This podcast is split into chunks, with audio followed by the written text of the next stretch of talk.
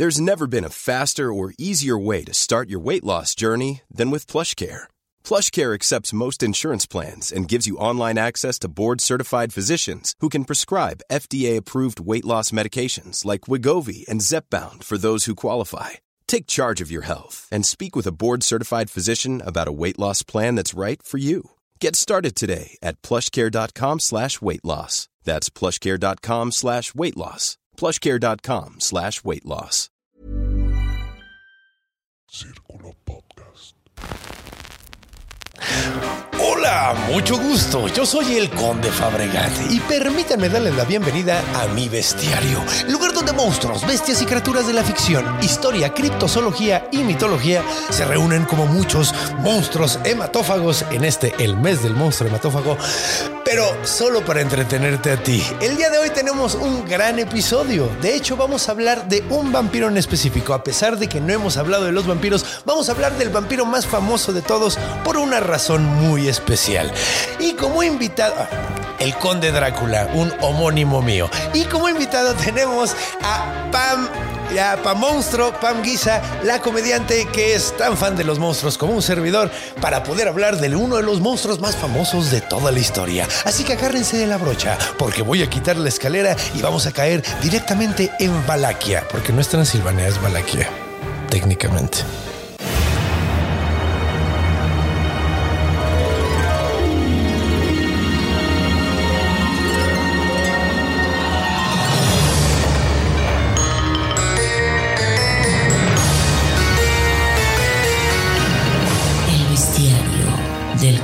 Fabregat.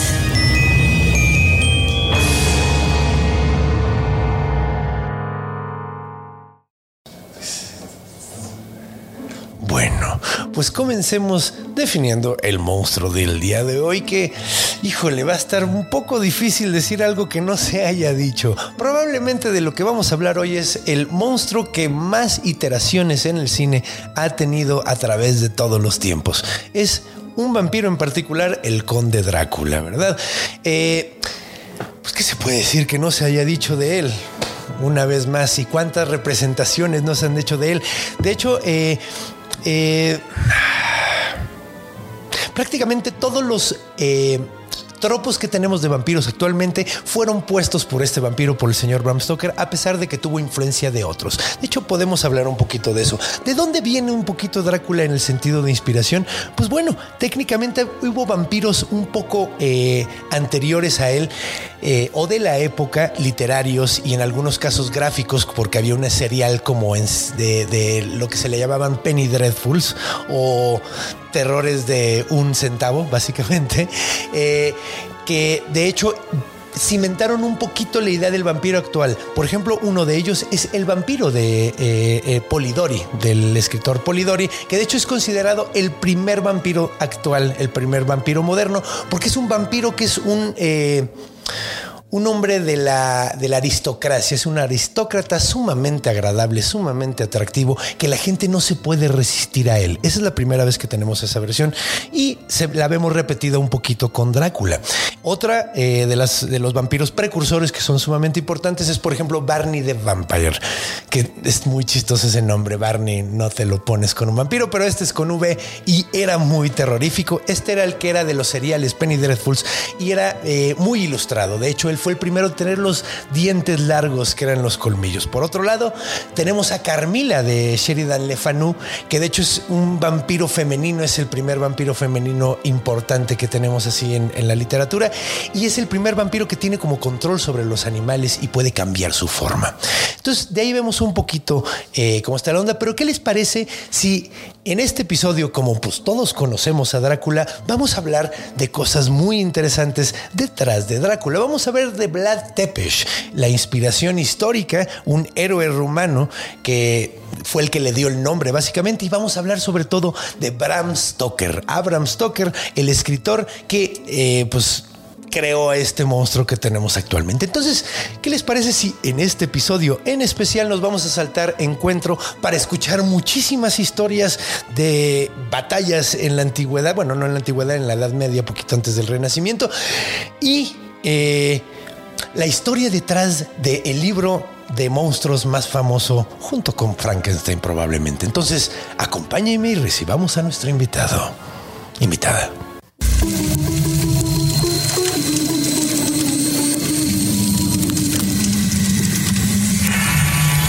Orígenes. Sí. Iván, qué buen programa. Estos episodios 95, Drácula, es que me dijiste que te cantara. Eh, ese episodio 95, Drácula con Pa Monstruo. Ahí está. Ya te está dando paral- Fue un chiste tan malo que paralicé al productor. Vamos a darle. Y bienvenida, Pa Monstruo, Oye, en este primer episodio donde empezamos con Orígenes. ¿Cómo Uy, estás? Muy bien, muy bien, muy feliz de hablar de, eh, eh, de Drácula. Del Oye, monstruo más famoso de todos los mira, tiempos. Acércate un poquito claro más al micro, porfa. Mira, ahí está. Ahí estás. Ahí Ah, está. Ojálatelo, hacia ti para Ahí que sea está, más ¿qué te cómodo para ti. Perfecto. Ahí ok. está.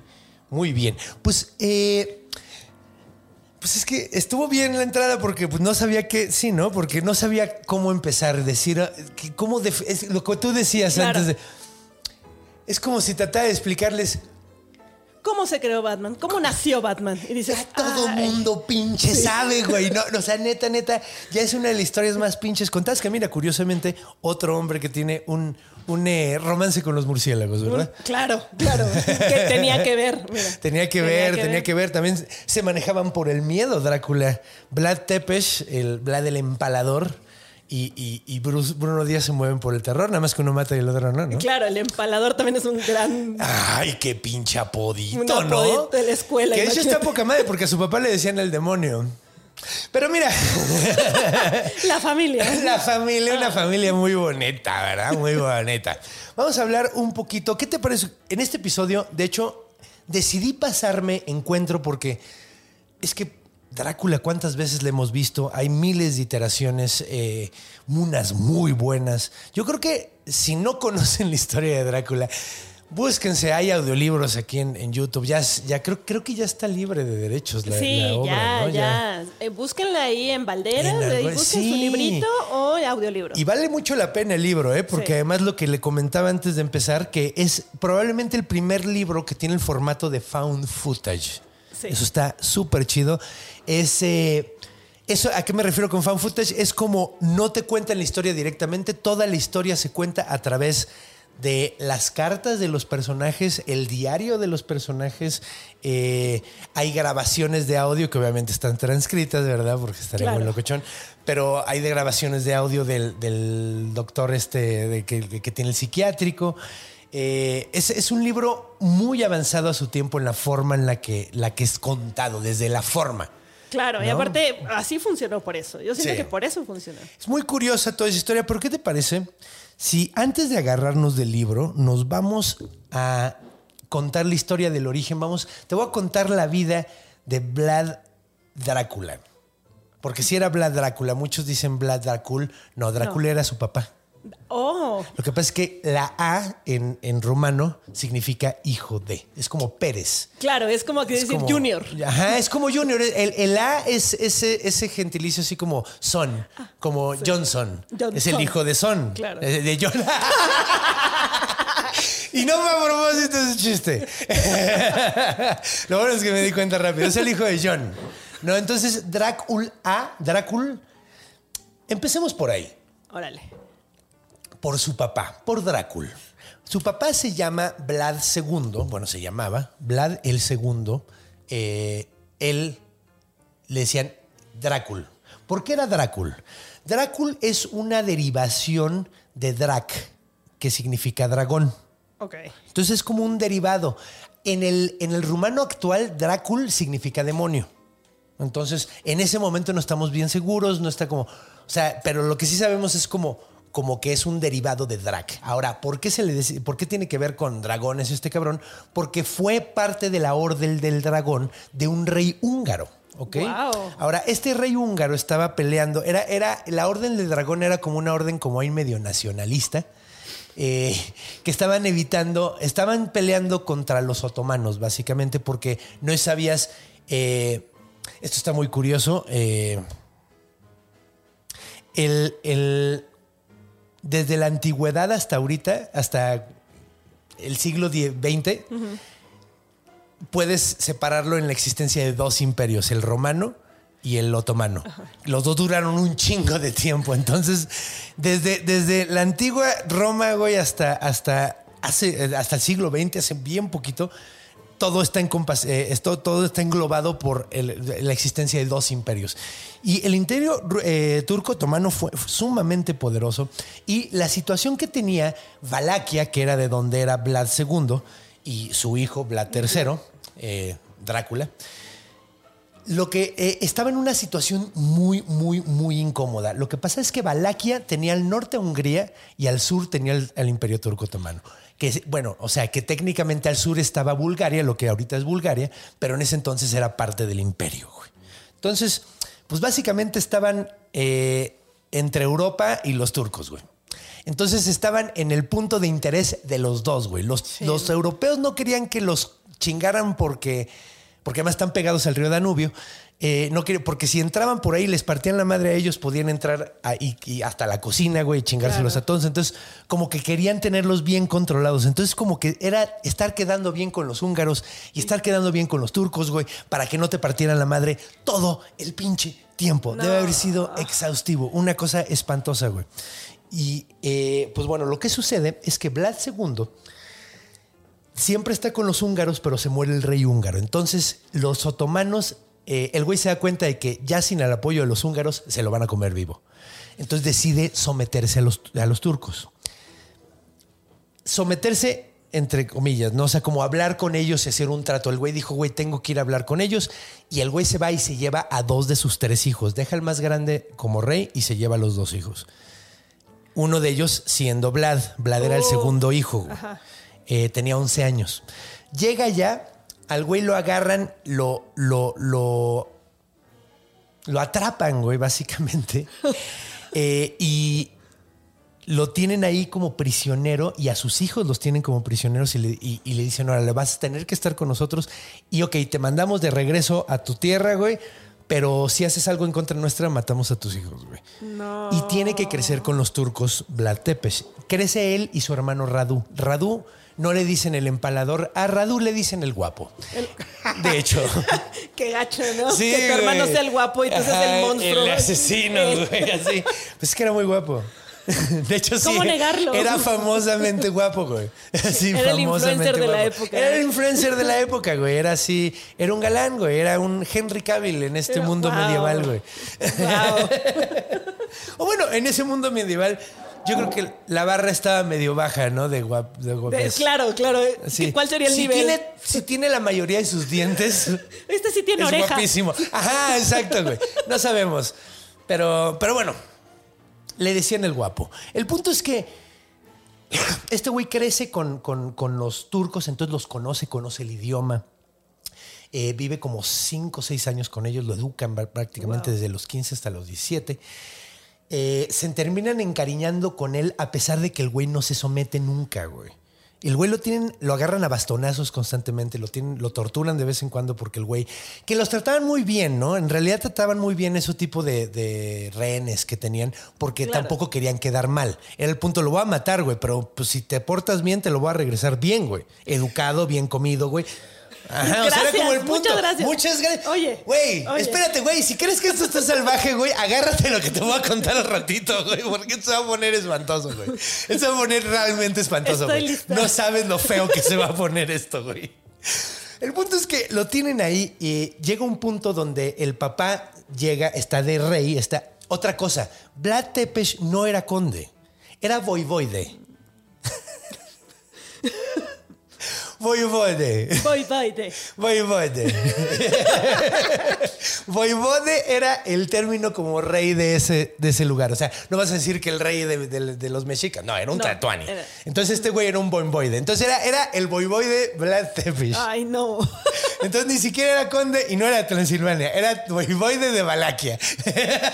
Y aparte estaba capturado. Y, en ese momento no lo soltaron, tenían capturados sus hijos. Ajá, lo a él sueltan. lo soltaron. lo sueltan a él, él se va de rey y eh, llega un nuevo rey a Hungría y empieza a organizar a todos en contra de este cabrón que ya se sometió a los turcos, güey. y lo matan horrible. Al, al- al hermano grande le queman los ojos y lo entierran vivo, güey. Le queman los ojos con, con metales hirviendo, se lo meten así, lo, Bueno. lo ciegan con fuego y esto, es lo, esto está fresa, güey. Espérate, ahorita se va a poner más Pero el maníaco. vato ya no, lo podían no haber enterrado, ¿sabes? No se hubiera dado cuenta. Eh, no, sí, o sea, güey. Ya sido, déjalo ahí. No, y de todas maneras, además lo cegaron, güey, y de todas maneras iba a estar oscuras, güey. No es como si hubiera podido ver algo adentro de la pinche tumba donde lo estaban enterrando vivo, güey, así. Y nada más querían torturarlo, güey. Luego agarran al papá y lo matan, güey. Cuenta la leyenda que un sirviente fiel a él va a buscarlo hasta donde está en el Imperio Turco Otomano eh, y le cuenta toda la historia. El vato, encabronadísimo, le pide a los otomanos que lo ayuden a recuperar su trono. Y estos güeyes dicen cámara, Órale. le mandan bien poquita banda, le mandan súper poquita banda. El güey llega, recupera el trono, pero como por dos meses, güey. Y lo mandan a la verga. El güey se tiene que ir a eh, Moldova. ¿no? Se dejó todo. soltó. Deja todo, deja absolutamente todo, llega con su tío, era, era su pariente, entonces el tío eh, se reúne, o sea, terminan, te- termina haciéndose un pinche desmadre, güey, pero lo termina apoyando el tío y el tío eh, le lo manda, ahora sí bien, bien, bien acá, y a- para- le, le da el apoyo suficiente para que pueda recuperar. Y ese es el segundo reinado de este vato. Ahora, aquí es cuando le empiezan a decirle el empalador. ¿Por qué? Wow. Porque cuando recupera el trono, lo que hace es. El güey que tenía su trono se llamaba eh, Vladislav II. ¿Ok?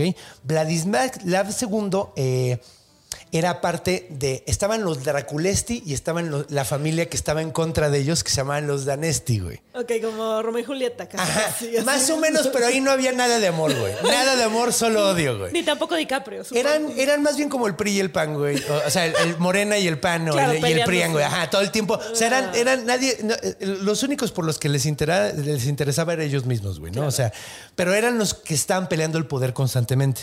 Entonces, cuando matan al papá de Vlad, ponen a este Vladislav, que todos se llamaban parecido.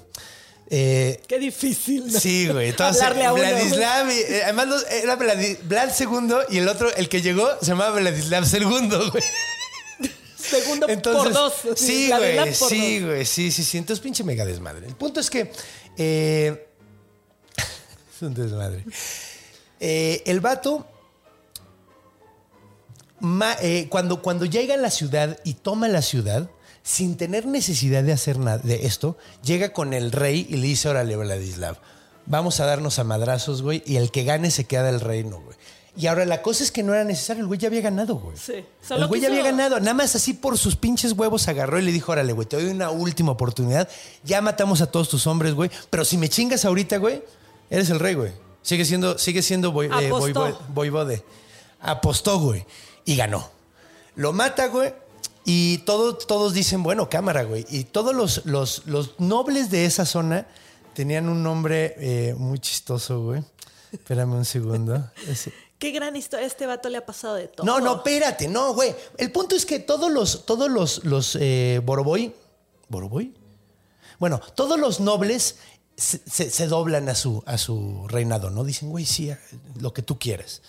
Pero el vato dice, todavía recuerda todo, que todos estos cabrones traicionaron a su familia, güey. Entonces el güey, después de un rato de estar de rey, llama a todos los nobles a que vayan a comer a su palacio. Y aquí pasa algo muy curioso. Llegan todos así conforme van llegando, los va sentando en, en- en su lugar y de repente cuando están ya terminando de comer, llegan un chingo de guardias y los agarran a todos, niños, mujeres, todos. Y él, como era alguien que creía mucho en, la, en el ranking, decidió empalar a todos los adultos, los que eran de me- nobleza más alta, los puso en los picos más altos. Pa' demostrar un Para poco. demostrar que tenían, tenían importancia. Oye, Sí. son gente, entonces trépalos en el palo más. Ahora, es curioso porque, ay, es que no sé si, si será bueno contar esto, porque a ver si no nos desmonetizan. La forma en la que se hacían estos empalamientos era pues a través de. O sea, Pues no- como, como y yo la lo llamo. es que durara hasta días, güey. Había torturadores tan buenos que hacían que no atravesara el tubo ningún órgano importante, güey. Y la forma en la que se morían era como después de días, güey. Esos vatos eran no san- si no es la cosa más. Además, no tenían picos. El, el pic- el- el- el- eh, cuando los empalaban, era redondito, No. güey, y le echaban grasa, güey.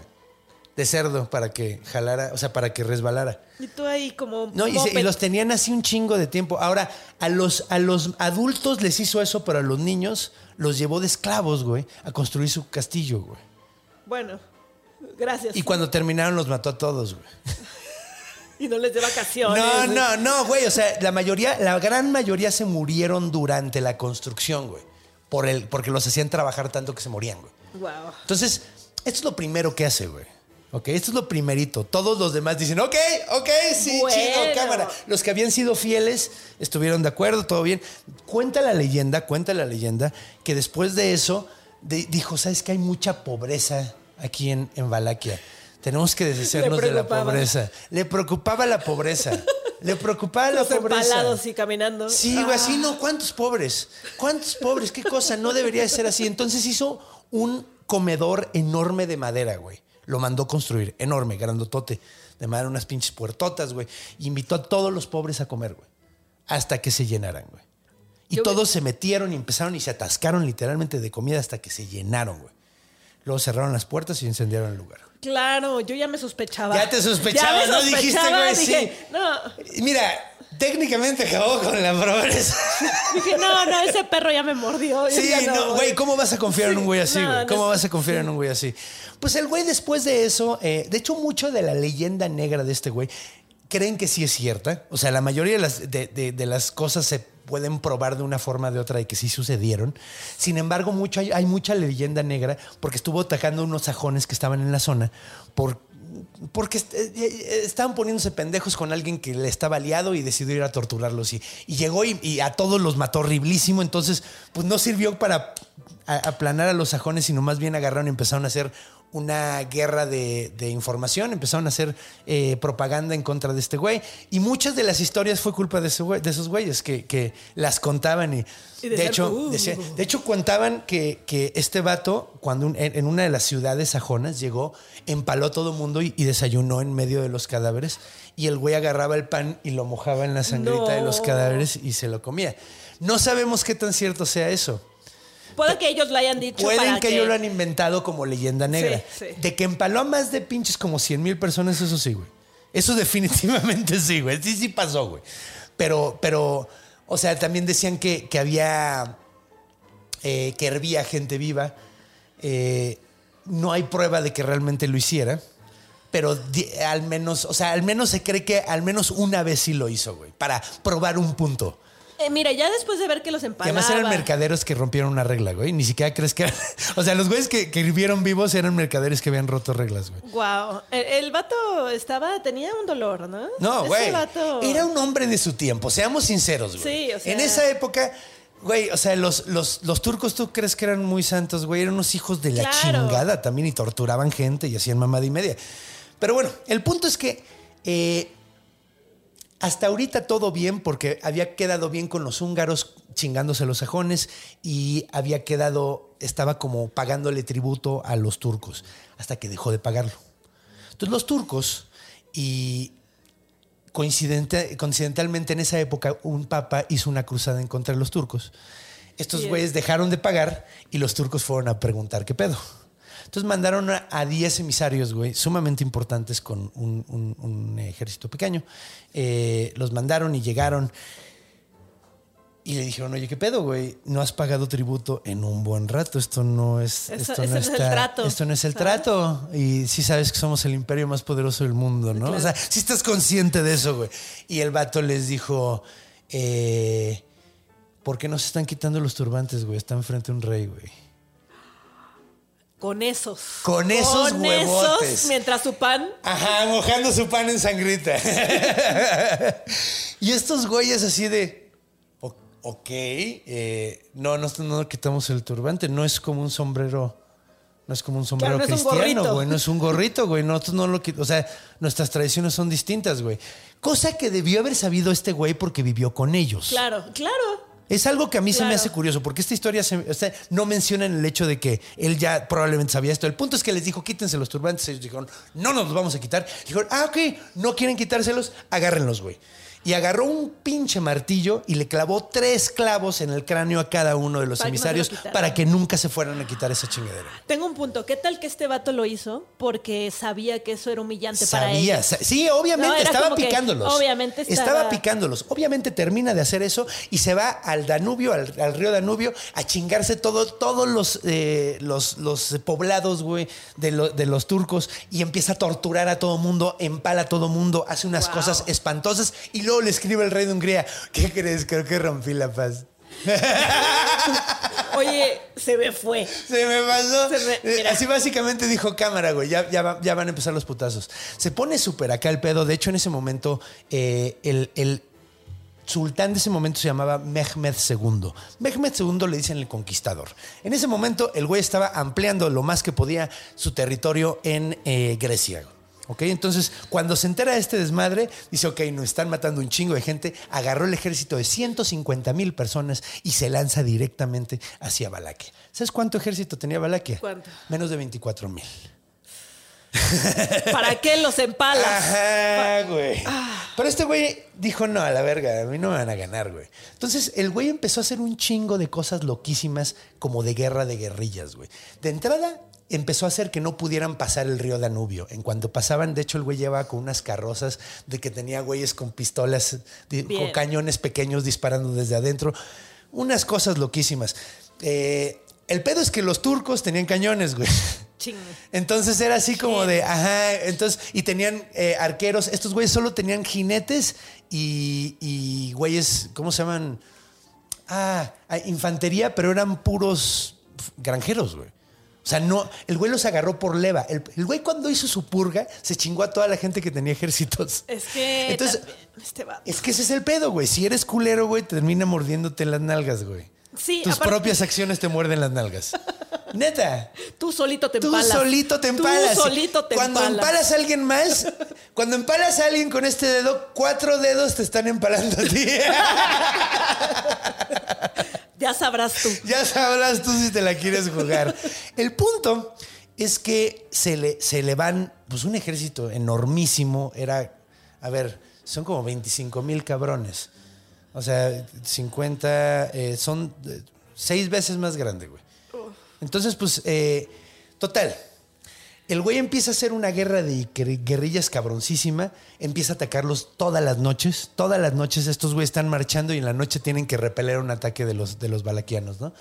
Eh, y deciden hacer algo muy, muy, muy culero. Empiezan a hacer eh, quemar toda la tierra antes de que lleguen estos güeyes para que se mueran de hambre.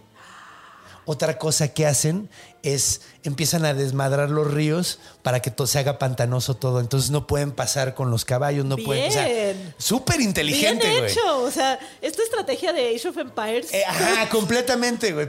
Digo, que ahorita vamos a ver las consecuencias del pedo, porque también Bueno. además envenenó el agua, güey. Sacaba toda la gente de todos los poblados, envenenaba el agua, quemaba la tierra y la hacía pantanosa, güey. Entonces estos güeyes no podían pasar, o sea, se tardaron lo que normalmente hubieran pasado en chinga. Se tardaron un chingo, se enfermaron, empezó a haber pinche, eh, o sea, chingos de enfermedades. Una cosa, y cada noche llegaban a secuestrarles más banda. O sea, eran como 150 ¡Qué mil. terror! Llegaron, sí, güey, llega, cuando llegaron a como 120 mil, güey. O sea, sí les bajaron un chingo, chingo de gente. es de güey. miedo ya, Y además les, saca- les, les secuestraban gente en la noche y los torturaban hasta que les decían cuáles eran los siguientes planes. Wow. Entonces, pues total, ya cuando están llegando, ya cuando llegan a un castillo, de, el castillo de, Drácula, ahora sí que el castillo del empalador, y que estaba a unos, unos kilómetros de la ciudad, está en las afueras de la, de la ciudad. Entonces se ponen en el castillo de Drácula y este güey lo que hace está cabrón hasta para lo que era él. El güey se, se sale es, eh, eh, todo disfrazado de su castillo, se metió en el campamento, güey. Se metió en el campamento de los turcos, güey, donde está, sabía que estaba Mehmed para investigar dónde estaba, güey.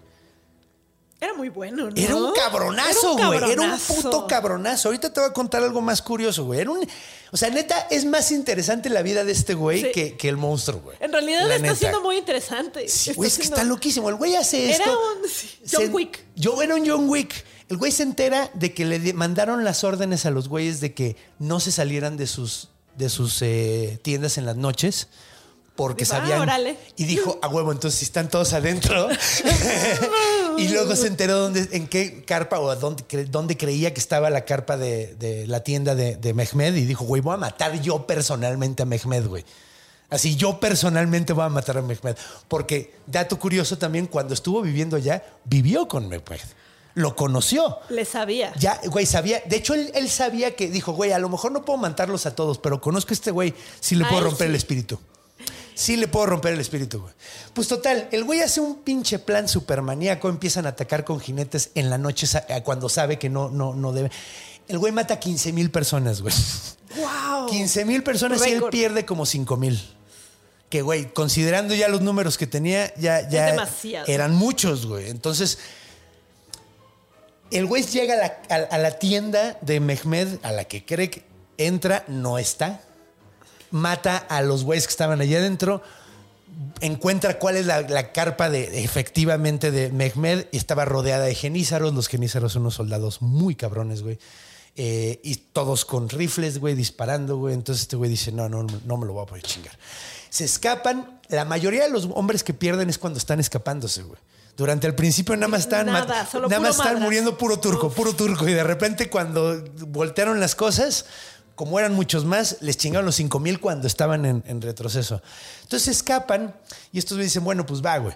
Ya no está el rey allá adentro, el- el- el- el- ya no está Vlad allá adentro, entonces pues vamos a ver qué pedo en la ciudad. Cuando llegan a la ciudad, la ciudad está completamente vacía y esto históricamente se le conoce como el bosque de empalados. Todos los güeyes que habían estado secuestrando estaban ahí.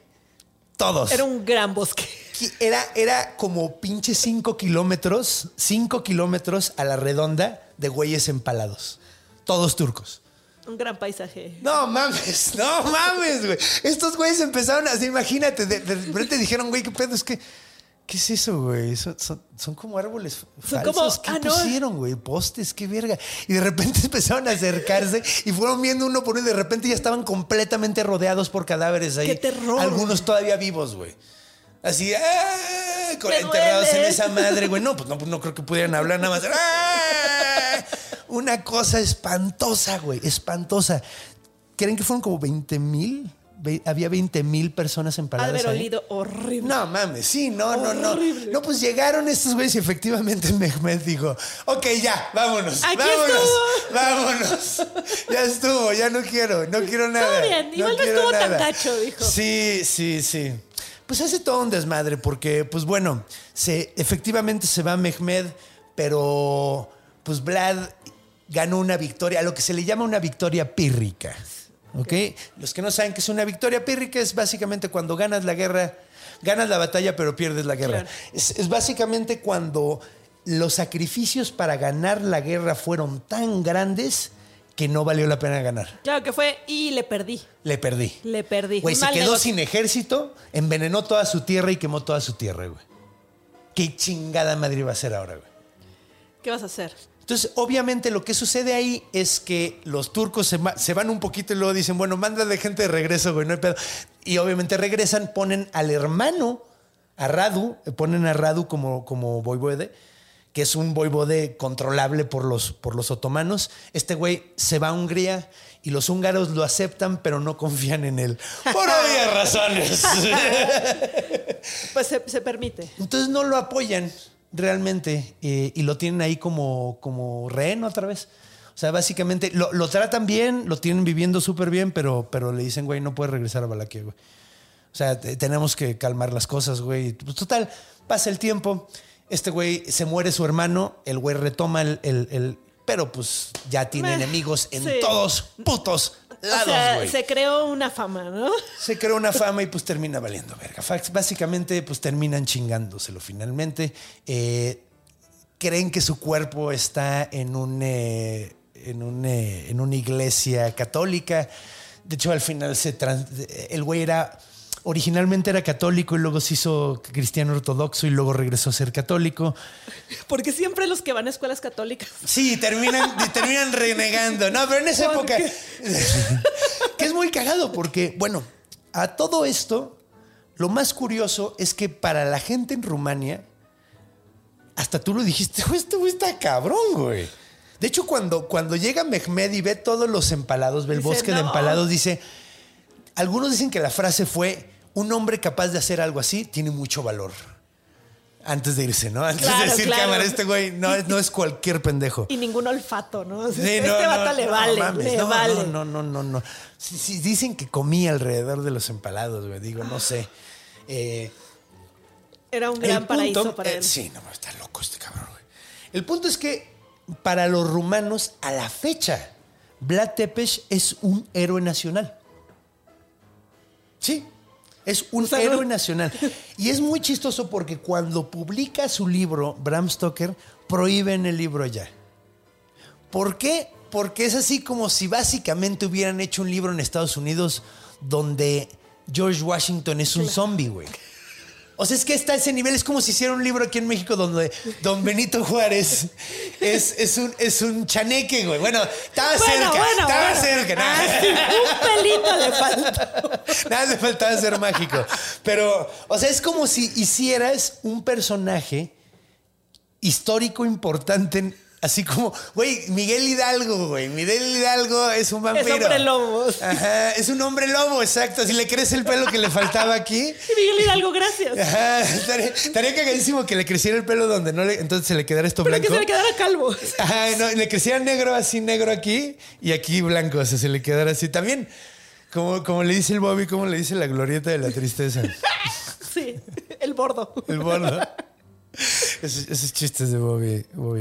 Eh, bueno, el punto es que matan, matan a. eh, ok, eh, eh, prohíben el libro de Drácula de Bram Stoker en Rumania. ¿Por qué? Porque es que es un personaje sumamente importante. Al grado, de hecho me dio muchísima risa esto.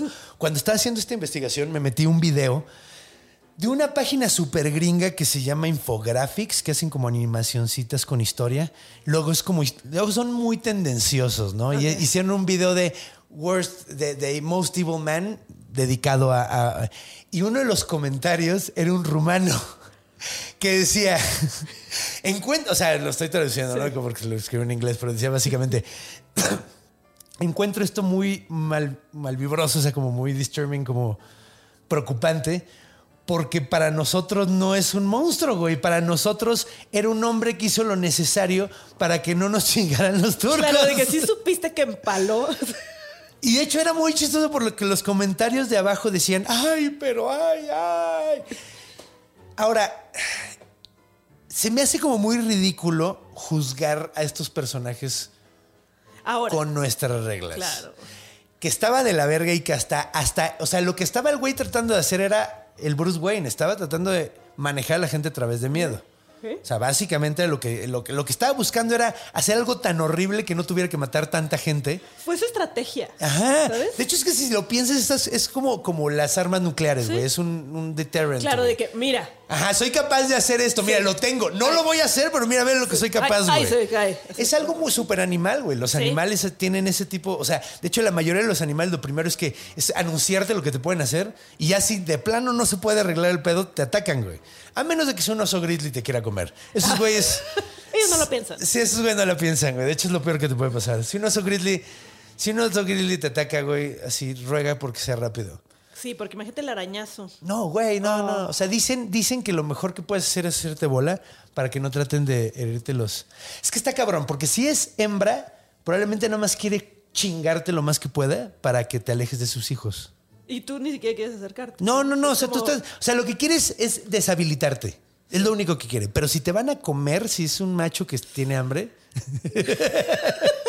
Ahí sí es, es así, no va a parar y te va a empezar a comer vivo.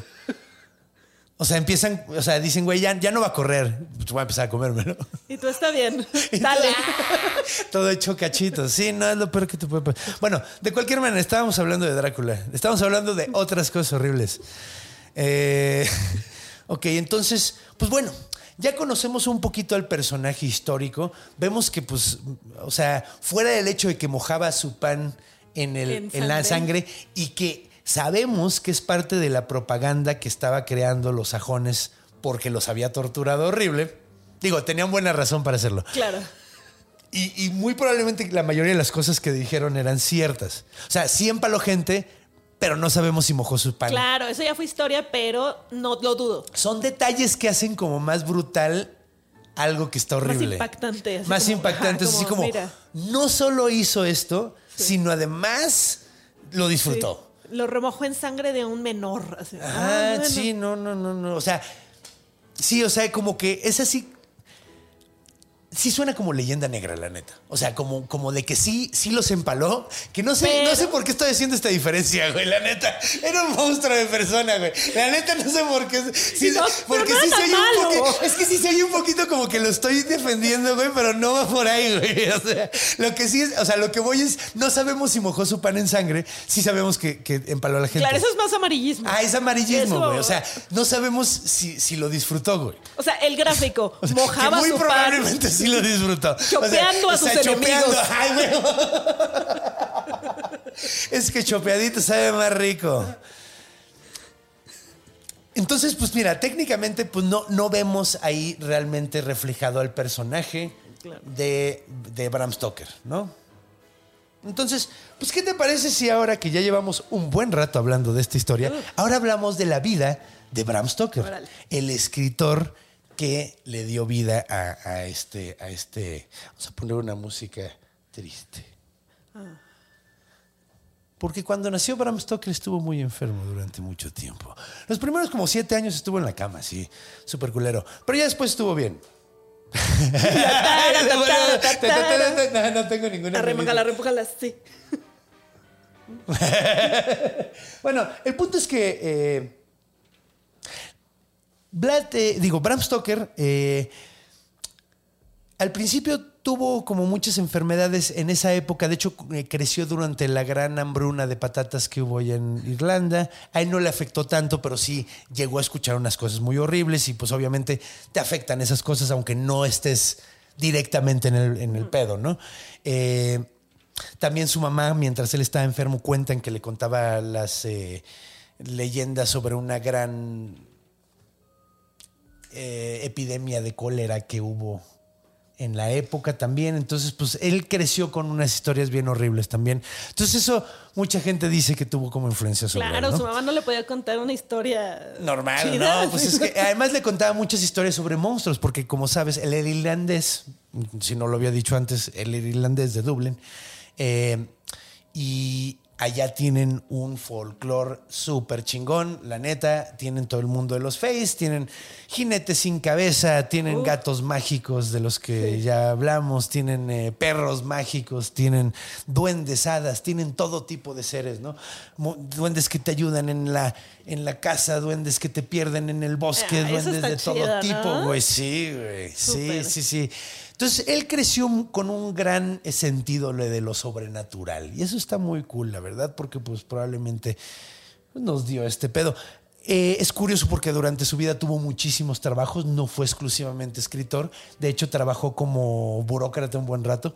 Uy, fue como para un call center, ¿sabes? Sí, no, haz de cuenta, haz de cuenta, que es curiosísimo porque después de que trabajó como burócrata, el güey escribió un libro sobre reglas de cómo ser un buen burócrata en Irlanda, güey. Está Nada muy cagado. hizo bien, ¿no? Sí, de hecho, está curioso porque hay un eh, pequeño episodio donde habla de cómo tratar a los locos criminales en la, en la corte. Entonces, eh, probablemente de ahí viene inspiración de personajes que, de hecho, como viene en el título, de Renfield, que de hecho ya hablaremos un poquito más de él, pero eh, de ahí puede ver que, que haya como cierta inspiración. Claro. Eh, ¿Quién más? Bueno, trabaja de muchas cosas. Trabaja en un teatro, es administrador de un teatro. Guau, ima- ¿qué? Sí, pues, está, ¿no? está un brinco. De hecho, él siempre tuvo como un, un- un amor por el arte muy cabrón. De hecho, empieza a escribir desde joven. eh, nada que llame mucho la atención, por eso tenía que tener otros trabajos, obviamente. Y de hecho, creo que es curioso y es importante mencionar a un personaje que fue sumamente importante en su vida, que se llamaba Henry Irving. Eh, para, cuando lo conoce, él ya está, ya está casado y toda la onda. Eh, no recuerdo cómo se llama el nombre de la esposa. No es como muy importante en la historia, la verdad. Eh, al, final, al final es importante ella, porque, porque es la que, la que demandó a Nosferatu y todo. Pero ya contaremos de eso. La película de Nosferatu la demandó. La Guau. Sí, sí, es- es- sí hablaremos de eso, pero un poquito más a futuro. Cuando conoce a Henry Irving, Henry Irving era un gran actor, güey. Era probablemente como... Sí, pues era como, como, no sé, como Christopher Lee, güey. Como ese tipo de actor, güey, así que con un hombre con muchísimo, con muchísimo carácter, eh, con una personalidad arrolladora, así, sumamente interesante, güey, así. Bueno, el punto es que cuando lo conoce este vato, ah, cuando lo conoce eh, Bram Stoker, Bram Stoker es crítico de, de teatro, porque también era crítico de teatro. Entonces, cuando ve una obra, ve una obra de, creo que representa Hamlet o no sé cuál, pero el punto es que ve Hamlet con este actor y le mama cabrón la obra de, la, actuación de Henry Irving y escribe en, escribe una reseña de la obra donde, güey, así le. Su- o sea, dice que es Increíble. una verga, güey. Así dice, güey, Sí. no mames, pinche mega actor, güey, no mames, güey. Así. Y obviamente, sí, uff, no mames, güey. Cinco estrellas. Sí, cinco estrellas, güey. Es más, si pudiera ponerle seis, se las pondría, pero no me ponen un límite, no es justo. No, así. Entonces, obviamente, pues, eh, Henry Irving, que era un hombre con un gran ego, lee la reseña y lo invita a comer, güey. Ajá, no, el güey así dijo, ay, qué bonito. Oh, se viene de tanta dolor. Hey Dave, Yeah, Randy. since we founded Bombus, we've always said our socks, underwear, and t shirts are super soft. Any new ideas? Maybe sublimely soft. Or disgustingly cozy? Wait, what? I got it. Bombus. Absurdly comfortable essentials for yourself And for those facing homelessness. because one purchased equals one donated. Wow, did we just write an ad? Yes. Bombas. Big comfort for everyone. Go to bombas.com slash ACAST and use code ACAST for 20% off your first purchase. Quiero que me lo leas. Sí, güey, dímelo, eh, dímelo así como lo que escribiste, pero en persona. Pero dímelo. Ah, entonces, eh, pues tienen este, eh, lo, lo invita, güey, a, a- a- a comer Henry Irving, a Bram Stoker, para, para conocerse, ¿no? Para platicar. Y, as- güey, se hacen compas, güey. Se hace Claro. pinche bromance, así cabroncísimo, güey. Ahora, eh, no es muy parejo el bromance. Me imagino. Sí, no es muy parejo. De hecho, algo que tenemos que decir es que de poco de tiempo después de conocerse y de, de- de- de llevarse bien, muy bien durante un rato, iban a comer muy seguido y todo, eh, Henry Irving le propone ser su manager, güey.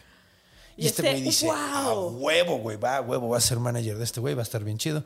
Eh, y le dice, juega. Entonces es administrador del teatro y además es manager de- del güey, ¿no? Todos los trabajos. Todos los trabajos.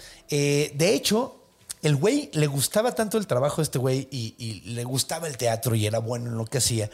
Hasta los periódicos mencionaban lo buen manager que era Bram Stoker, güey. Eso está muy cagado, porque normalmente los periódicos hablaban del director, Claro, claro, del, claro, del claro. actor, pero hay más de una nota hablando de lo cabrón que estaba este güey. Y decían así cosas como, güey, Irving es una verga, pero quién sabe si hubiera llegado tan lejos como ha llegado si no fuera por el señor Bram Stoker, que es el mejor manager que he visto. El güey se mete por todos lados, eh, ayuda en todo lo que puede. Es, es un tipazo, es un pinche troyano en algunos. eh, Lo mencionan como ¿Y un el ego troyano, del otro? Y el ego del otro, güey Dijo, ¿qué? que, hay- que es un gran momento para que entremos a hablar de eso. Todo parece indicar que el señor eh, Henry Irving era, además de un güey sumamente encantador y con una personalidad brutal, era un egocéntrico espantoso. Ahorita le diríamos narcisista. En esa época todavía no se, no se usaba el término, pero era un narcisista de lo peor, güey. Lo único que podía pensar en el mismo, güey, estaba obsesionado con el mismo, güey, así. Y eh, decían, que, decían que le drenaba la felicidad a la gente que está alrededor de él, güey, así. Que tu ego absorbe. Ajá, güey. Era un vampiro. Un vampiro Energético. emocional, energético. De hecho, ahorita conocemos, a- eh, existe el término vampiro energético, güey, ¿no? Sí. Así, que es la gente que te chupa toda la energía. ¿Qué dices? Oye. Que yo siempre he creído que los artistas somos un poquito vampiros energéticos, pero habemos los que regresamos. Bueno, es que en el escenario es como un feedback, ¿no? Claro, y aparte siento que si fueras un vampiro en el escenario, no te estás llevando a la persona completamente. Le estás dando una mordidilla y se acabó. No, no, y más bien es que lo que pasa aquí es que ellos, eh, o sea, yo como la veo es como un feedback de que en el sentido de que yo les echo energía, o sea, yo les echo, bueno, no, es que no energía, ¿no? Pero yo les echo la- la- la- la- la- la- la- las emociones y todo, y ellos me las regresan, Sí. entonces, y luego después, y se, y- y se hace más grande porque yo lo hago más Sí. grande, entonces ellos se emocionan más, y, y se hace un feedback bien bonito, es como una onda energética muy bonita ahí, que ya, ya quedamos que energía, energía en el sentido pachamamer, que no tiene sentido. Claro, ah, por ejemplo, yo lo rápidamente lo hacía como Scott Pilgrim. ¿Viste la película de Scott Pilgrim? Sí, no La, me la- gusta, la- pero- la parte, no, pero la parte de donde están amplificador contra amplificador. Ándale, sí, eso, es un feedback, sí, Eso huevo. es como el- la energía del la uno y el energía otro. cómo se va Sí, haciendo así, sí, cómo va sí. creciendo así. Yo, o sea, si yo te la paso más grande y tú me la pasas más grande y yo te la paso más grande. Es una chulada. Pero bueno, el punto es que eh, este güey era un vampiro de esos que nada más jalan y no dan. Maldito. que seguro en el escenario daba muchísimo, pero pues quién sabe. güey. Claro. ¿Quién sabe? El punto es que el vato sí era, era pues, conocido por ser mamón. Es curioso porque dicen que las primeras cartas que se escribían cuando empezaron a trabajar juntos, eh, el güey le decía con mucho amor y al final era eh, atentamente. ¿No? O sea, como que se ve la diferencia de cómo fue el bajando el Y el amor. otro de- te quiero mucho y el otro gracias. Sí, sí, sí, es como, como ese intercambio de mails así de un abrazo y el otro le manda un saludo y le dice, oye, yo me lancé con un abrazo y tú me regresaste un saludo. Se gacho, siente muy sí. feo, güey. Entonces, eh, Pobre vato. sí, güey, pues bueno. Dicen, dicen que, que, que no era tan pareja la relación entre, entre Henry Irving y, y este vato. Porque de hecho, hasta cuando tiene un hijo Bram Stoker, su primer hijo, le pone Irving Stoker. Ay, date cuenta. Amigo, date cuenta. Amigo, date cuenta. No, y de hecho, favor. trabajaron juntos y él nunca, nunca escribió algo malo de él. Nunca. A pesar de la historia sumamente que te voy- triste que te voy a contar Ay, ahora no. mismo. Cuando nace el hijo, eh, este vato, Bram Stoker, eh, escribe un libro para niños que sobre Sa- San Patricio que pelea contra serpientes gigantes. y- sí, te- no, no, no. Más bien se trata el libro, perdón, no. Se trata el libro de que San Patricio esconde un tesoro después de haber peleado con el rey de las serpientes. Que algún día tendré que hablar de eso porque las serpientes representan paganos en realidad, güey. Nunca, nunca hubo serpientes en Irlanda, güey. Míralo. O sea, ves que sí conoces ese mito, ¿no? Que San Patricio Sí, saca sí, todos sí, los. En realidad, lo que sacaron de Irlanda fueron los paganos, los mataron a todos. O sea, ma- ahorita sí. Hoy un gran día para. Sí, es súper triste eso. La neta sí me puso triste. Pero nació el niño. Nace el niño. Eh, escribe este libro, que es un libro de aventuras de unos chavos que tratan de encontrar el, el tesoro de San Patricio, ¿no? Que está, está padre, ¿no? Se oye como un libro de aventuras, Sí, cool sí, y sí, todo el sí, pedo. Como el Ben 10 de ese Y entonces. como el Ben 10 de esa época. y después de eso decide escribir Drácula. güey. ¿Ok? Entonces, escribe Drácula. Hay muchísimas interpretaciones del libro, ya hablaremos un poquito más después de eso, pero lo escribe y él se da cuenta del potencial del libro y dice, bueno, mames, esto, es- esto va a estar Dijo, verga". oh, me, no mames, Este- sí, dijo, güey, bueno". esto, esto es, esto es de lo mejorcito Sí. que he escrito, güey. Así, la neta. Sí se emocionó. Eh, de hecho, trata. eh, es curioso porque primero piensa que debería ser una obra de teatro y luego la termina escribiendo como novela y piensa, esto tiene mucho potencial para teatro. Entonces decide hacer una lectura en vivo del libro, que era una forma para mantener los derechos de autor sobre escenario de la obra para que alguien no te quisiera. que hiciera así no de te- que, ajá. ven a ver Drácula. Ajá, nalga, que eh, o sea, lo que estaba tratando de hacer eso. Entonces dice, güey, Henry tiene que ser a Drácula, güey. Tiene que ser a Drácula, güey. Así, no mames, lo basé en él, güey. No, no. Y el güey le dijo, Nel. Y no solo eso, güey. El güey dijo, ok, bueno, si no puedes venir, güey, a leer, pues estaría padre que vinieras a escuchar, porque me gustaría escuchar tu opinión.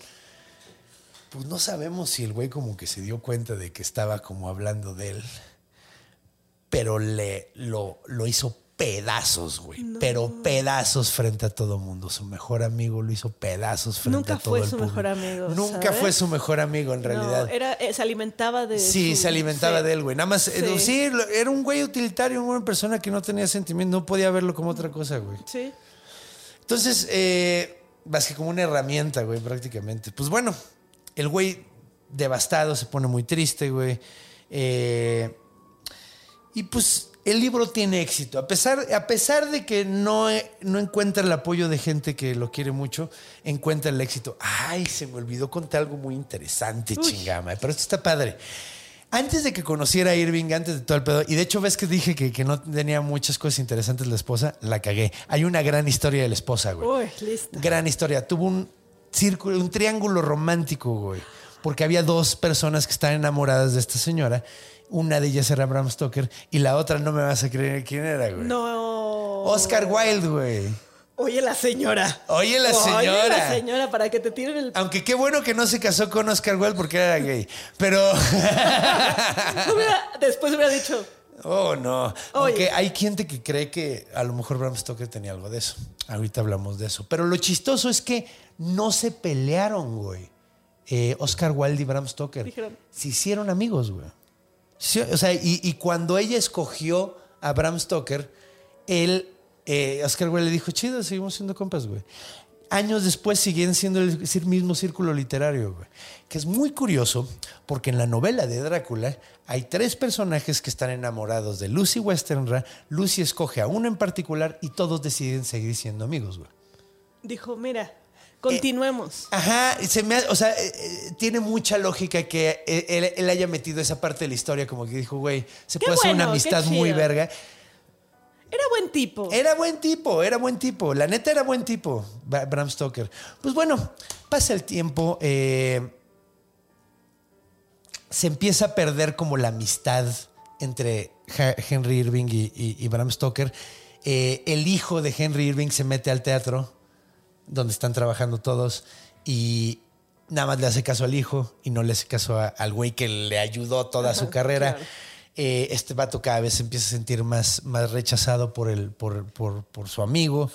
Eh, de hecho, el güey le dice, ¿sabes qué? No vendas el teatro a un grupo porque le dijeron, era una onda de que iba a vender el teatro a un grupo financiero, pero el grupo financiero terminó tronando, entonces tuvieron que cerrar el, cerrar el teatro y valió súper ver y luego le dio, creo que en el escenario, un pinche derrame cerebral en- a, a Henry Irving en el escenario y se murió. En el escenario. Ajá, Todavía que se sí. fue ahí. Creo que Sí, se fue güey. bien, ¿no? Sí, güey. Pues, O mira, sea, para él yo creo- es que no estoy seguro de que haya sido en el escenario o, o- o bajándose del escenario, pero creo que eh, algo tiene que ver que estaba cerquita de, o sea, alrededor de una, de una, eh, sí, era- De su de- su trabajo. El punto es que Bram Stoker nunca dice absolutamente nada malo de él, güey.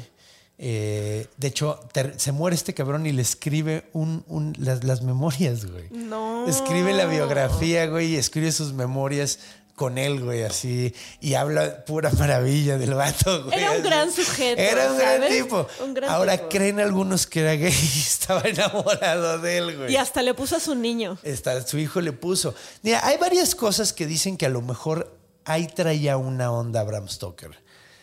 Que se me hace una mamada de que el güey se muere y luego empiezan a sacar cosas súper privadas del vato, pero bueno. Sí. Eh, hay, hay ciertas cosas que dicen que podrían ser como pruebas. A mí se me hace una mamada. Una es una carta que le hace, le escribe a Walt Whitman, que era un, un poem- eh, un poeta donde como que se, se ve así como demasiado cariñoso, güey, así, entonces, y se lo escribió el 14 de febrero, güey, entonces, o sea, Igual quería mucho a sus compas. Sí, a lo mejor era, era una persona muy amorosa, güey. Claro. Yo la neta se me hace como, como medio acá, güey, que, hagan esas asunciones de la vida de alguien que ya murió, güey, y además así. Pero la razón por la que lo estoy diciendo es porque podría a lo mejor explicar algunos temas del libro de Drácula. ¿Por qué lo digo? Porque algunos creen, algunos teóricos sobre de literatura, creen que una de las interpretaciones del libro puede ser ahí una onda de sexualidad, güey, que el vampirismo es como una onda de sexualidad, güey. Eh, donde un güey cede ante otro. Claro. Y luego tiene otras ondas ahí, pues de que las tres vampiras que se lo tratan de coger en la sí, parte, sí, sí, porque el güey se queda dormido afuera. Tiene, si no han leído el libro, lean el libro, porque está súper chido. El güey le dice, no te duermas afuera de- de tu cuarto, güey. El güey se duerme afuera del cuarto y le salen unas... Es que no creo si son tres, güey, pero salen unas vampiras y lo empiezan a besuquear y le empiezan a hacer mamada y media. Y llega este güey y le dice, no, a ver, hasta que yo termine con él, pueden hacer lo que quieran con él. Y les avienta un niño muerto en una bolsa, güey. Oye, Como Está bien cualquier loco. domingo. Como ¿sabes? cualquier domingo. Y las morras así, Dicen, las. "Uh". Así agarra- lo agarran y se van a esconder. Y el güey así como, ay, este güey lo agarra y lo lleva a su cuarto. O sea, entonces, ¿creen que puede ser así como una onda ahí de, de- en la época victoriana donde eran tan reprimidos, había tanta represión de sexualidad y, y- y de muchísimas cosas. Este güey era muy, muy amigo de Oscar Wilde. Oscar Wilde lo metieron al bote por homosexual. Es probable. Entonces, o sea, era ilegal, güey. Era ilegal la, la homosexualidad en esa época. Entonces, es probable, o sea, puede que haya ahí una onda de, de- de- de- de que veía la sexualidad como algo terrible que te Claro. podía meter en problemas Claro. espantosos, güey. Entonces, puede ser que haya ido por ahí. Por eso lo mencioné, no por otra cosa. A Claro, mí, claro. O sea, a mí, o sea, sinceramente, me- no me podría importar menos su preferencia Claro, sexual. sí, sí, sí. Pero es una, algo interesante que podría decirnos un poquito más de la obra. Pero no es la única interpretación. Hay interpretaciones que dicen que a lo mejor era comunista. Qué mal pedo que se fue Iván, porque me hubiera gustado mucho que oyera esto. Eh, porque creen que, pues es, es que si lo ves desde el punto de es un, un, eh, un aristócrata que llega y se chinga a todo el mundo y vive de la vida de los demás. Y, y de, de hecho Marx me parece que decía, me parece que decía que eh, el, el- la aristocracia es, son como vampiros que viven de labor de los, de los, de los, de- del proletariado y, y entre más, entre más labor sacan, más viven, güey. Y no está equivocado. Y no está equivocado, o sea, es, puede que haya sido también, eso me gusta también bastante, es como, es como interesante, Es a lo mejor sí estaba hablando, además es como también por la época, güey, donde estaba eh, naciendo esas ideas, me parece, entonces, pues bueno, la otra interpretación que me gusta mucho es, eh, es xenofobia. que está muy chistoso, güey. Que tiene sentido porque puedes, técnicamente podrías describir Drácula como un extranjero llega y eh, obtiene muchas tierras a- eh, en, en Inglaterra para abusar de mujeres. También fue. Sí, o sea, técnicamente esas cosas pasan en el libro. Es un extranjero con varo que llega, ti- obtiene un chingo de propiedades y empieza a atacar mujeres. Técnicamente es cierto, güey. Entonces, pues podría ser como, como una onda ahí de. Está chistoso. Y podría ser, claro que sí. Lo interesante es que haya tenido tanto talento para que se interpretara de diferentes formas. Sí, de hecho es que es Eso muy es- cagado, eso es lo mejor del arte. Sí, sí. Es muy cagado porque de hecho hace poquito eh, iba en el taxi en el Uber y el del Uber no me acuerdo de dónde salió, pero en chinga empezamos a hablar de, de- de- de- de pintura, güey. Creo que salió porque mencionamos algo de la película de este, esta de Bardo, que no se me antoja nada, no la he visto. yo nada poco lo he visto. Se me hace lo más mamador del mundo. Y le dije, es que creo que salió porque le dije, güey, es que no, hay- no se me hace nada más mamador que hacer una autobiografía onírica, güey. O sea, como si fuera de sueños, pero estás hablando de tu vida. Claro, claro. Se me hace así como lo más como, ah, mamador del mundo. Y dije, y digo, no es que no me guste el, el surrealismo, me mama el surrealismo. Y, y- y el güey era súper fan de la pintura, entonces nos arrancamos hablando y me dio una interpretación de una pintura. O sea, el güey me dijo, esta pintura de Magritte es por esto. Y yo dije, verga, güey, yo nunca lo hubiera interpretado así. Siempre que la había visto, la interpretaba de otra manera. Claro. Que son, eh, creo que estábamos hablando de la del beso, que son unos, unos güeyes que están besándose con un, eh, tapados, con la cara Sí, tapada. sí, sí, sí. Eh, con, con un velo, güey, haz de cuenta.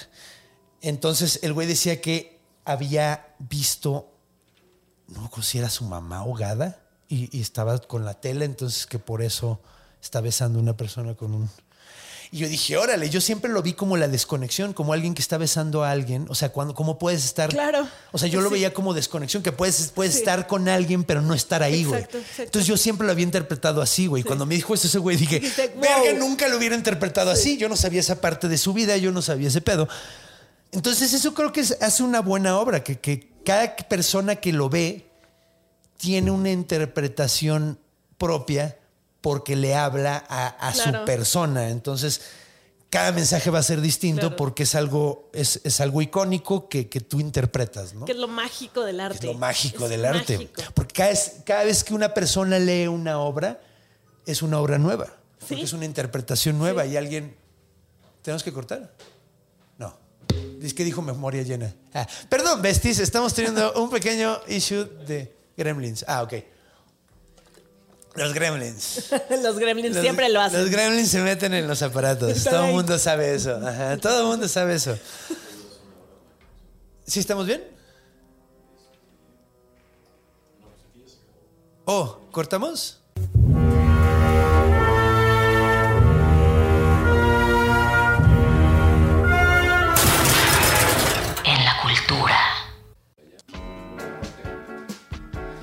Pues ya estamos de regreso. Hubo un problema técnico. Nos, at- nos, nos atre- nos atacaron los Sí, gremlins. fue- fue por los gremlins. Ustedes Siempre hubieran visto, son. si hubieran visto, se puso loquísimo el pedo aquí.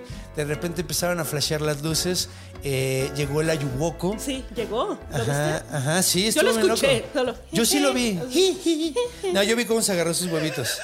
Yo vi cómo se agarró sus Qué huevitos. bueno que no lo vi. Ajá, no, sí, yo se me espanté, sobre todo cuando se agarró sus huevitos. Dije, no, dije, puedo manejar gremlins, pero ya lo yuwoco ya no, es too much. Entonces lo sentimos mucho, pero ya estamos de regreso. Estábamos ahí en, eh, de, de- de la idea de que pues, el arte es muy interpretar y, y que hasta una misma obra comentabas, la, y estoy de acuerdo, puede significar diferentes cosas en diferentes momentos de tu vida. Lees un libro, ves una película Sí. o ves algo y, y- y significa cosas distintas en diferentes momentos de la vida. Claro. Sí, hay veces que hay pelis que a veces te- las ves y te emocionas porque te identificas con el con uno y luego la Luego ves y te identificas con otro. Sí. Entonces, pues bueno, eh, pues ya vámonos a la cultura. Ya vimos un poquito de orígenes, hablamos sobre la vida de Vlad Tepes. eh, no, no cerramos en qué murió. No sabemos exactamente de qué murió, porque parece ser que dicen que murió. Algunos, algunos biógrafos dicen que le dio ataxia locomotora, que es. eh, no sé. Dije, ¿a poco tenía un tren? Ajá. Creo que es como cuando ya no se pueden mover cuando tienen algún problema eh, cerebral. Cerebral. Ajá. Porque de hecho creo que le dieron varias, varias eh, derrames cerebrales. De hecho, todavía escribió después del primer derrame cerebral, pero le dieron varios y ya al final. Ya. pues, y no sabemos exactamente de qué se murió. Supuestamente eh, uno de sus eh, nietos sacó su, su acta de defunción y decía este pedo de ataxia locomotora. Eh, pero no estamos seguros, güey. No estamos bien seguros de que murió. Pero pues mira, va a, mor- va a vivir para siempre. Nos vamos a acordar siempre de, de Drácula. Eh, la neta, o sea, hay gente, hay poca gente que va a ser tan inmortal como los güeyes que escriben cosas. Claro. La neta. Sí. La neta. O como el güey en el que basaron el libro, ¿no? Que, que, que empalaba gente y, Pues, y quemaba pobres. Intenta una. Sobre todo la de crear algo. Yo prefiero eso. Yo le estoy Sobre tirando todo eso. crea algo. Yo le estoy tirando bien cabrón a eso en lugar de hacerme famoso por. Que en el 3000 digan, oigan, ¿se acuerdan de Conde? Estaría te- padre. No, pero más bien se acordarían así. No, mira, de hecho yo la veo muy difícil porque, mira, ejemplo, el señor este, eh, Henry Irving, él era actor y era un gran actor. Nadie se acuerda de él. A menos de que Pero porque era un mal sujeto. Era, era, era un mal sujeto. Ay, y Vlad Tepes no. Pero era otra época, era otro Eran mundo. otros tiempos. no, porque lo que yo creo. O sea, es que hay obras que permanecen más tiempo que otras. Sí. O sea, los actores y los cuentacuentos no duramos mucho tiempo. ¿Qué tal que ponen tu cara en un billete? Así. Los comediantes estaría de huevos. Estaría de huevos, un panchola. pero, pero. con dólares. Sí, es que hay obras que, mira, por ejemplo, hay obras escritas que permanecen a estos tiempos y, por ejemplo, ¿te acuerdas de, o sea, sabes de algún, sabemos de escritores griegos, pero a ver, dime de un comediante de la Edad Media. La única forma que sabemos de comediantes de la Edad Media es porque algunos eran tan buenos que les daban tierra. Neta. Er- Y no eran comediantes, eran bufones, ¿no? Pero eran, les daban tierra y las mujeres podían ser eh, bufones. ¿Sabías eso? No. De hecho, eh, era de los pocos trabajos de la época donde era, era egalitario. O sea, de hecho es cagadísimo porque había muchas bufones mujeres que eran específicamente para la reina. Entonces el rey tenía el suyo Ah. y la reina tenía su Claro, mujer cagada que le decía. ser. que se burlaba de, güey, a tu esposo le apestan Sí, las patas. sí, Ah, tu esposo tiene pelos en las patas. Ajá, güey. Y, y era, era, eran las, o sea, pues, güey, siempre ha habido comediantes mujeres, güey. Quien te diga que las mujeres no, no van en la comedia, güey. Híjole, hay que leer un poquito más, mi carnal. Porque ha habido varias. y no es nuevo. Pero bueno, ¿qué te parece si ya, ahora sí que ya cerramos nuestro, nuestro pequeño eh, brevario cultural del origen de Drácula? Ahora hablamos un poquito de Drácula en la cultura. Mira. Podríamos hablar de qué de Castlevania, güey. Podríamos hablar juego. de la cantidad estúpida de películas. ¡Ay! Podemos hablar de Nosferatu rápidamente. De hecho, la, es- la esposa, la viuda de Bram Stoker, demandó la película Nosferatu, la de Murnau, la de blanco y negro, la sumamente famosa, porque, eh, pues, güey, súper, súper robo, güey. Es que es la misma historia, güey. Es la misma historia. Entonces, de hecho, le pusieron Conde Orlok para que no hubiera pedo. Pero es la misma historia, güey.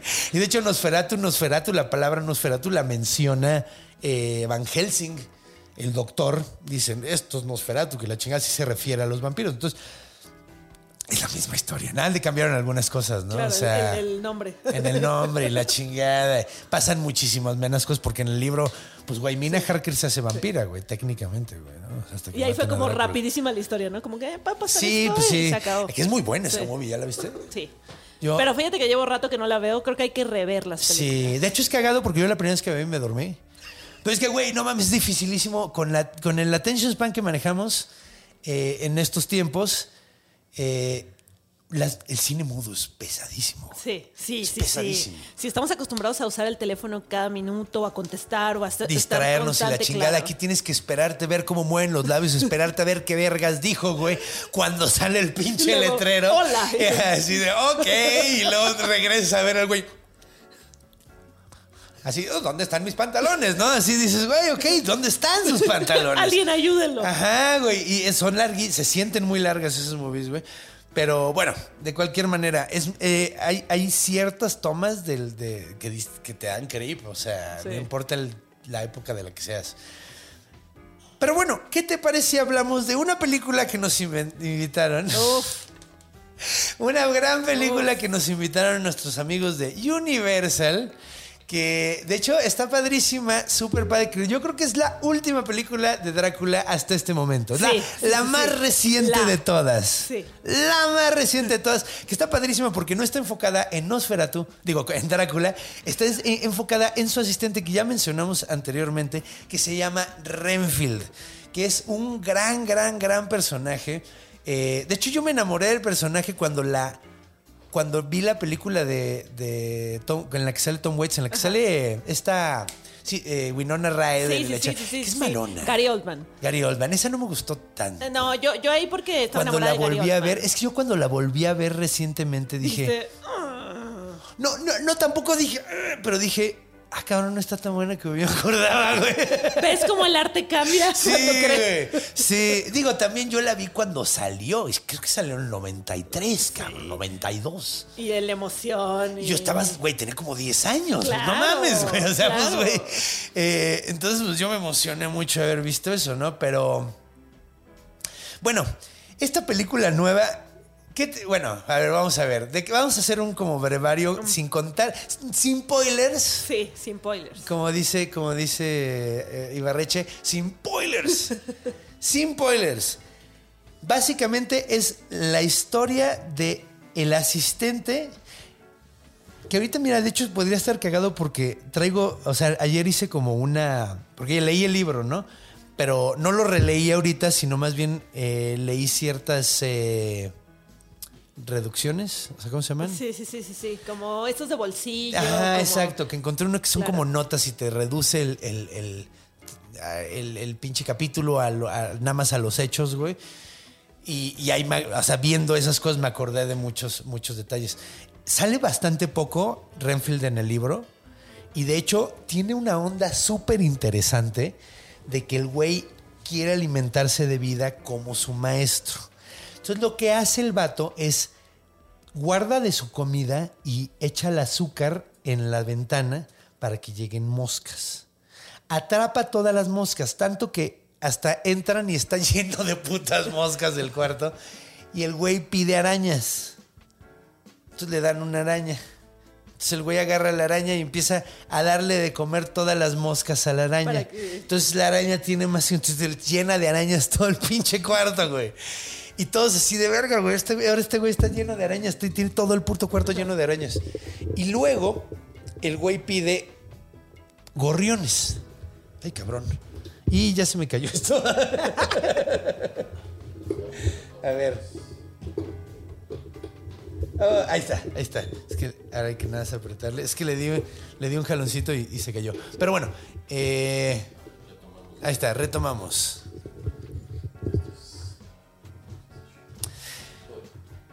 Entonces decide agarrar gorriones. Y después, chingo. Agarra y tiene un chingo de gorriones. Tiene todo el pinche cuarto lleno de gorriones. Entonces le dicen, güey, tienes que deshacerte de los gorriones. Y el güey dice, va, quiero un gato. Obviamente ya sabemos que es lo que quiere. De hecho, pide un gatito. Y está muy chistoso porque el güey dice, ay, dame un gatito. Y el güey le dice, ¿no preferirías un gato? Y le dice, sí, me gustaría más un gato. Pero pues pedí un gatito porque seguro no, no, me, no vas a negar un gatito, güey. Pues le- lo mandan a la verga y le dicen que no al gatito, güey. Y el vato se come todos los pájaros con todo y plumas crudos, güey. Y el güey lo encuentran unos días enfermísimo vomitando plumas. Es que también, amigo. Sí, No, güey. era mejor abrir la ventana. ¿eh? Sí, no, y es que eso porque también hay otra- otro momento donde menciona que el güey están comiendo y el güey agarra agarra una pinche mosca panteonera de esas verdes grandotas y se la come enfrente del doctor, güey, ¿no? Luego después eh, el personaje, cuando llega Drácula a Inglaterra en barco, en el Demeter, de hecho, curiosamente así se llama el barco, eh, el güey vibra completamente que ya llegó el maestro y empieza a maltratar a todo el mundo. El güey es súper educado, se porta súper bien con todo el mundo, pero en el momento en que el güey se da cuenta de que está llegando Drácula, a la- el güey ya así dice, güey, tú ya no importas. Ya no tengo que quedar bien contigo, ya me van a liberar, güey. Chin. Y luego se trata de escapar y todo un pinche desmadre, ¿no? Eh, pues esta película habla de ese personaje, pero le cambia unas cositas, ¿no? O sea, la onda es. Pues come nada más bichos, no come otras Comen a- sí, cosas. sí, sí. Pero está muy bonito que coma bichos y Sí. que. Ay, es que, es que está cabrón no hacer spoilers.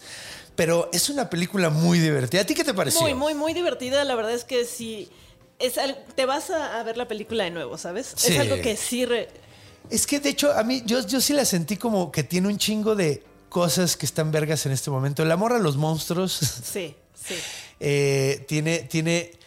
Pues hay ondas de acción muy John Wick, yo diría, Sí, güey. Porque la acción está bien verga de la película, Sí, güey. La acción sí. está súper chida. Eh, la comedia está divertida, güey. De hecho, la, la protagonista, la, la policía, está como toda cagada, ¿no? Está como toda así, como toda, así como... Me encanta, me encanta. Ajá, güey, así como... Me recuerda como, como, un, como esos niños así muy chiquitos, güey, así que se mueven como todo torpemente, güey, así. Y de esos que están todos enojados todo el tiempo. Está de huevos, güey. El actor principal también está de huevos, güey, el que la hace de Renfield. Y no mames, Nicolas Cage de Drácula. Bien. Nicolas Cage de fucking Drácula, güey. Qué divertido, güey. Sí, Nicolas Cage es mi favorito desde eh, Cara contra Cara. ¿Te acuerdas, de Cara Ay, contra Cara? claro. No, es que además ese güey es, es cagado porque sí es buen actor. Es bueno. Pero le encanta hacer películas malas y sobreactuar.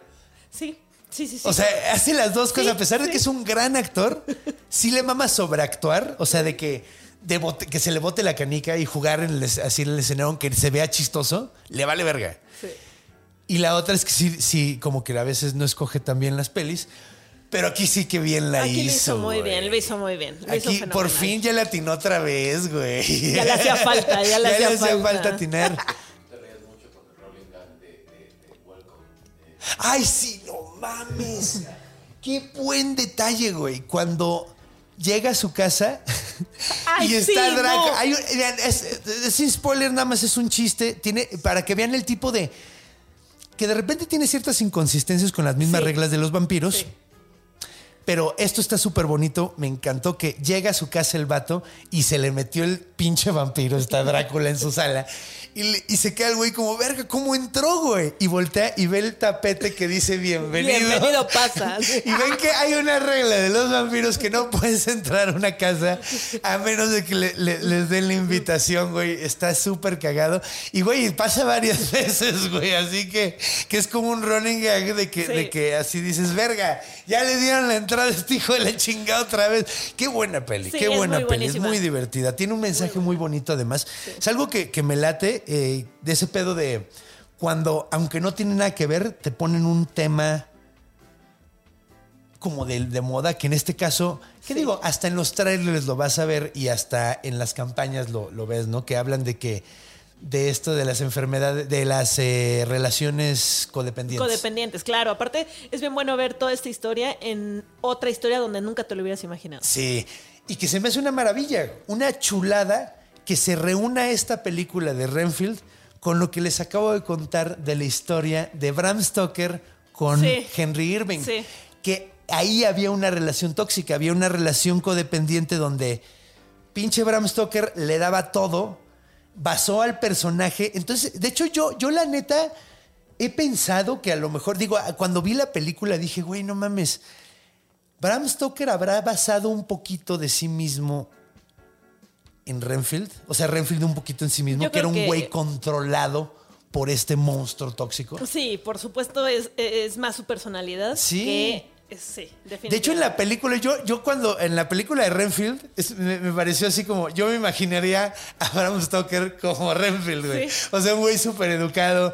O sea, Súper buen súper buen pedo. pedo, güey, así que, que está con- siendo controlado por un hijo de puta, Claro. güey.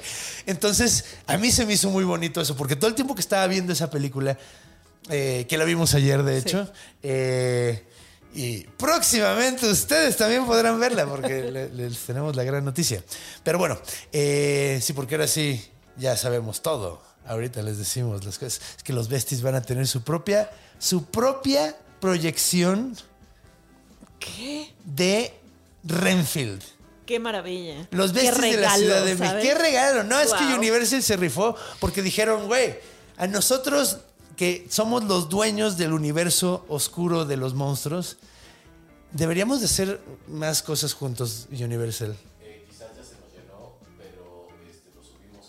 Quizá ya se llenó. Bueno, es que. Ok. Es que es probable que ya esté llena, sí es cierto, porque, porque va a estar en el grupo antes. Y ya avisamos en el, pod- en el episodio pasado. Entonces, eh, bueno, esto salió. Esto es- es- hoy es martes. Y, y avisamos este fin de semana cómo está la onda, pero bueno, el punto es, si todavía no se ha llenado, eh, la función va a ser el 26 de abril. eh, mañana, sí, mañana es la, la función, a ver si alcanza todavía boleto. Eh, este- espero que estén en el grupo y lo hayan conseguido. Pero bueno, va a ser en el Cinépolis Oasis Coyoacán, en la sala 8. Y eh, pues bueno. Manden un mail a bestiario arroba circulocomedy.com, ¿ok? Vamos, es probable que ya se nos haya llenado la función porque, pues bueno, lo avisamos la semana pasada en el, en el, en el podcast y luego lo en, el grupo hicimos la dinámica, ¿no? Pero de cualquier manera, estén pendientes, métanse al grupo para que vean cuando pasan estas cosas. Es una gran oportunidad de meterse al grupo, Sí. amigo. Yo voy a estar, sí, yo voy a ir a verla. ¿Qué? Ahí voy a andar, ahí voy a andar. Miren, si no la veo completa, al menos ahí voy a estar y voy a platicar con ustedes. Es preestreno, sí. De hecho, ustedes van a verla por antes. Se estrena el 29 y ustedes la van el 20 26. Entonces, para que se den cuenta de cómo nos quiere Universal y cómo los quiero yo. Y cómo los quiere Iván también, aunque no lo diga muy seguido. Gracias. yo sí se los digo mucho.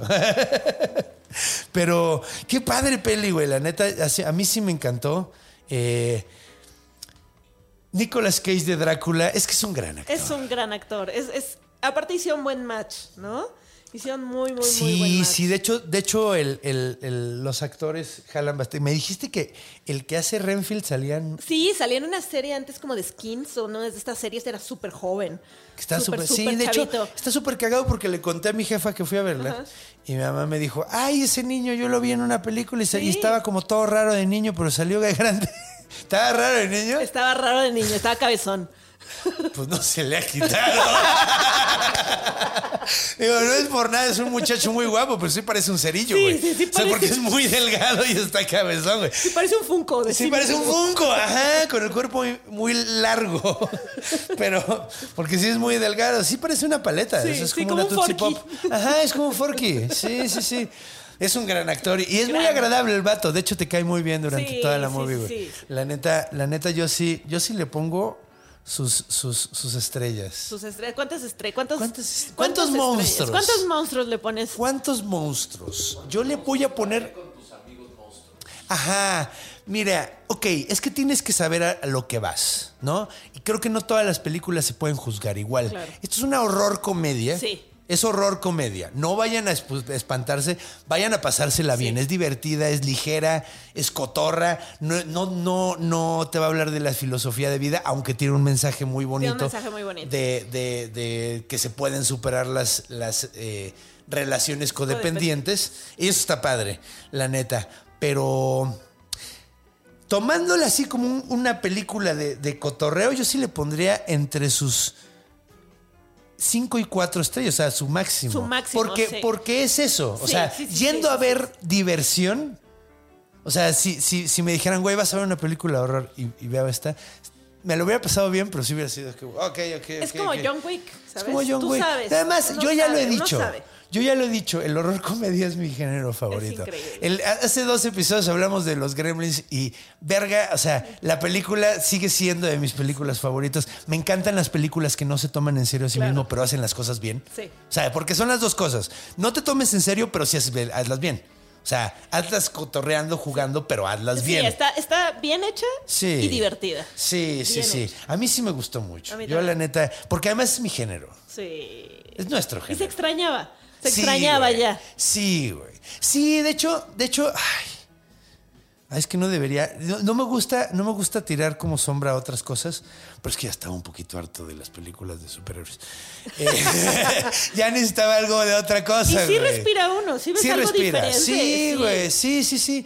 De hecho, sí, o sea, en este momento de remakes me gustó ver una reinterpretación Sí. Diferente. O sea, que jugaron, sí jugaron con algo que ya existía, pero fue una reinterpretación. Sí. Fue una segunda parte, además, que viene de Universal, que son los güeyes que hicieron pues, las, las clásicas de horror. O Sí. sea, la, la- el hombre lobo, todas las de blanco y negro son, Sí, son- sí, es sí, el universo de Universal, güey. Entonces, está, me, me gusta que ellos estén. re- Por favor, síganle, güey. Sí, que Por favor, síganle. Sigan sacando películas de monstruos clásicos, güey.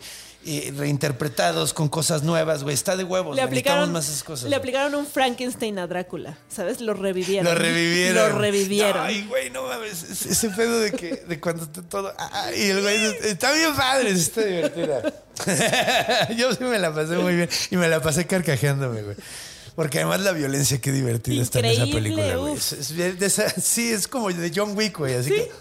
Es como esa violencia Sí, de como- sí. Ajá, ajá, está padrísima, pero no es como la violencia de Black Tepes real, donde a mí no me gustaría ver a alguien siendo empalado, definitivamente, pero sí me late cómo, cómo le cortan las manos con una charola, güey. Ay, güey, sí, me encanta, me encanta. Está sí. súper chistoso eso, güey.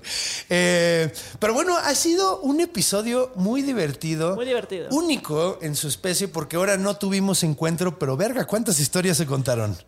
Se contaron varias. Se contaron varias. Hablamos de historia, hablamos de, de el, el arte des- detrás del arte. Y aparte uno va bien preparado después de ver este episodio para ver la película. Sí, de hecho, ahora que vean esa película, eh, recuerden esas como le. ¿A quién recomiendas que vaya?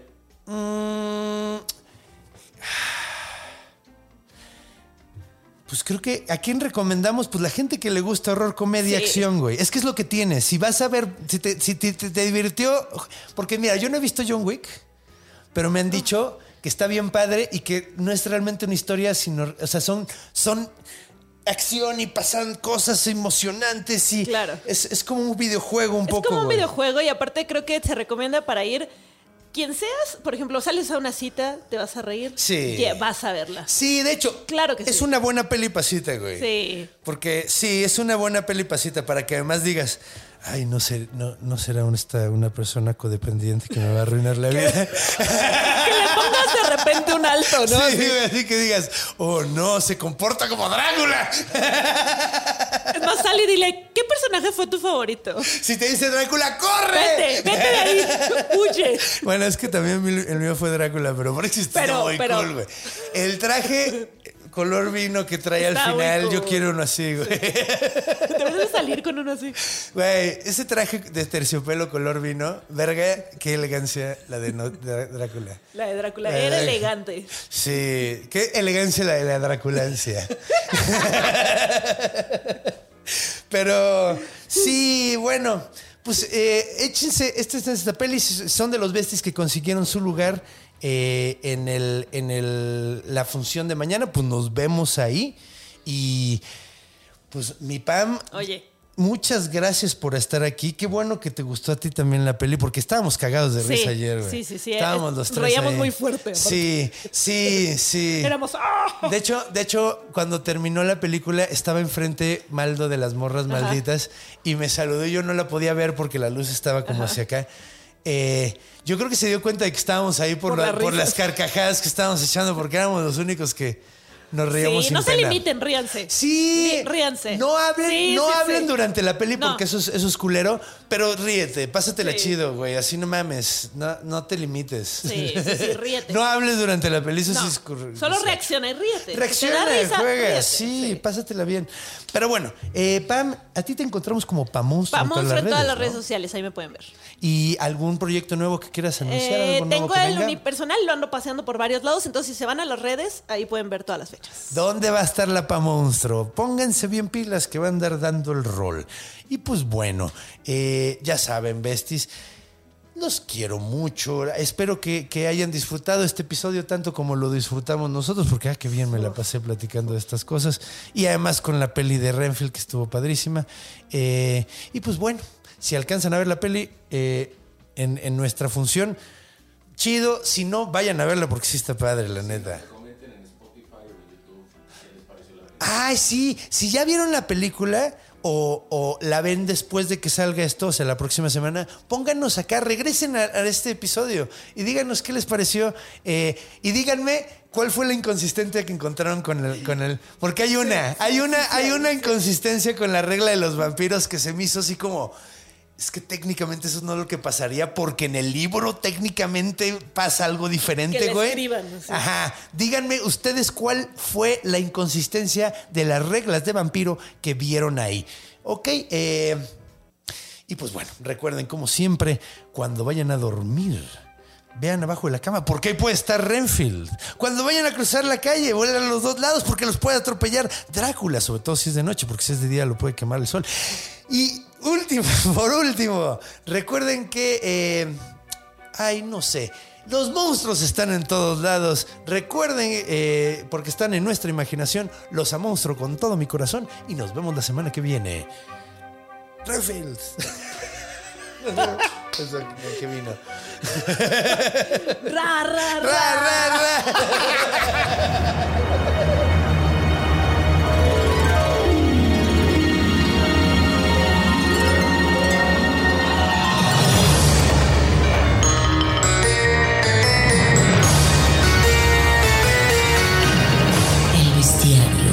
Del conde Fabregat.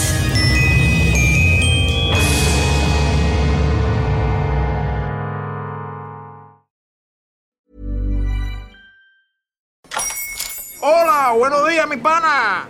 Buenos días, bienvenido a Sherwin Williams. ¡Ey! ¿Qué onda, compadre? ¿Qué onda? Ya tengo lista la pintura que ordenaste en el ProPlus app. Con más de 6.000 representantes en nuestras tiendas listos para atenderte en tu idioma y beneficios para contratistas que encontrarás en aliadopro.com. En Sherwin Williams somos el aliado del PRO.